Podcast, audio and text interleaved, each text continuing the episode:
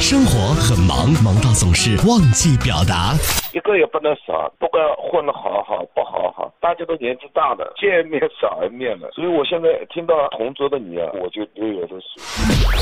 生活很忙，忙到总是容易忽视。坐轮椅真的只是换了一种行走方式而已，有些风景只有坐轮椅的人才能看得到。然后我们要勇敢的走出来，融入社会，生活重建，然后我们要活得更好。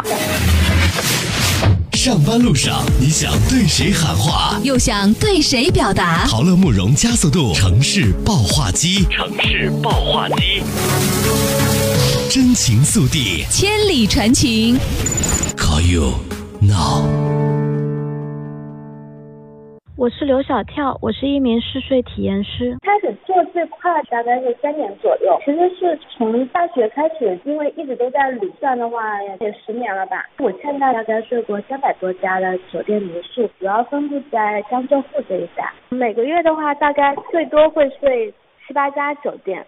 我们的工作主要是体验加后期的一个推文。我们每次去体验的话，都需要拍照、拍视频，然后进行一个图文的分享，把自己的这些感受和这家酒店民宿是是怎么样的，不管是感性一些的文字，还是理性的，具体给它描述出来。会拍照，把你的这些体验啦，包括酒店民宿长什么样子都拍出来。基本上主要是发在那些旅游网站，还有微博跟我的公众号，还有朋友圈。点击量大概现在四五十万吧。你如果去试这家新店的话，肯定是好奇比较多的。作为一个处女座的话，对细节就还是比较在乎的。到了一家民宿酒店的话，首先会看一下床单，然后会把被子还有枕头全部都翻过来检查一下。因为现在的话，大家对噪声什么的都比较敏感嘛，所以的话，我还会带一个分贝仪，然后去测一测周围的一个噪音。有的时候也会变态的摸一下角落里的灰尘，尤其是床头那一块，像一些网速啦之类的都会测一测。我原来是不会去蹦床的，后来是因为有情侣小伙伴建议我可以增加一下这个测试，所以的话，我现在也会试着蹦一蹦。开始的时候可能别人会觉得我神经病，我现在已经觉得我是个正常人了。比较吸引我的就是它可以给你获得一些不一样。新的一些体验，最大一个乐趣就是我睡的每一家酒店，差不多它每晚的价格都是我一个月的房租。虽然每家酒店和民宿都非常的优秀，但是真的会有词穷的时候，所以这个的话也是需要多看点书，多积累一些。民宿酒店这块的话，有的一些概念还是比较新的，所以的话基本上也是民宿主或者说酒店方提到一些东西的话，自己特意就会去查一些资料。睡了这么多家酒店，都还是会有非常多的酒店让我比较期待，值得去一睡再睡。民宿这块的话，主要都还是需要看民宿主他分享的一个故事和他提供的一些服务。首先，它应该是硬件上面是需要过关的啊，因为民宿最最主要的其实是一个老板娘文化嘛。大家在挑民宿酒店的时候，可以去看一看这个民宿有没有这些就是关于主人的一些东西，这些东西的话才是民宿最最吸引人的地方。故事印象比较深刻的花季花艺，就是在运河华东路历史文化街区的一家中式风的一家民宿。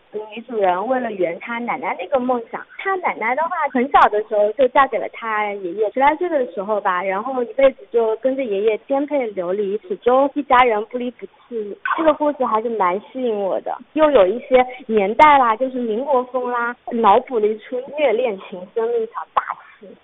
从事这份工作这么久以来，就像大家看到的那样，非常的有趣。我到现在都还是非常享受这项工作。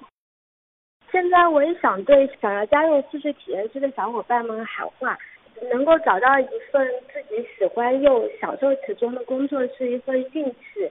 如果大家想要给自己的业余生活增加一些小乐趣的话，也可以来加入我们，说不定可以给你的生活带来一些不一样的体验。我希望之后也可以把更多更好的一些酒店分享给大家。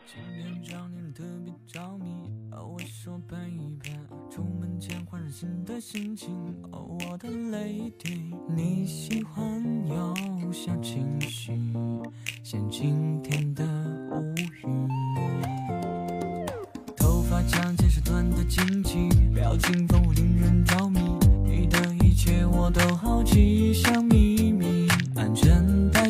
好，带你去旅行，穿过风和雨。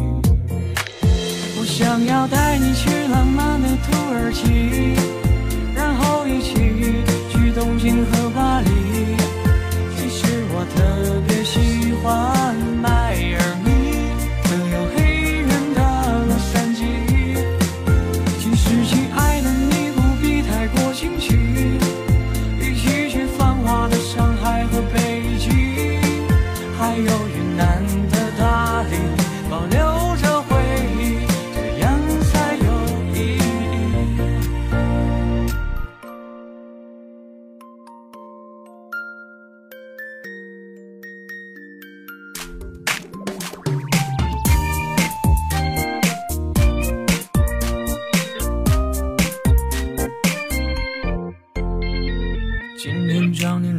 着迷，哦，我想拍一遍。出门前换上新的心情，哦，我的 lady。你喜欢有小情绪，像晴天的乌云。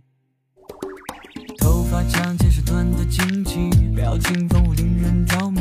你的一切我都好奇，像秘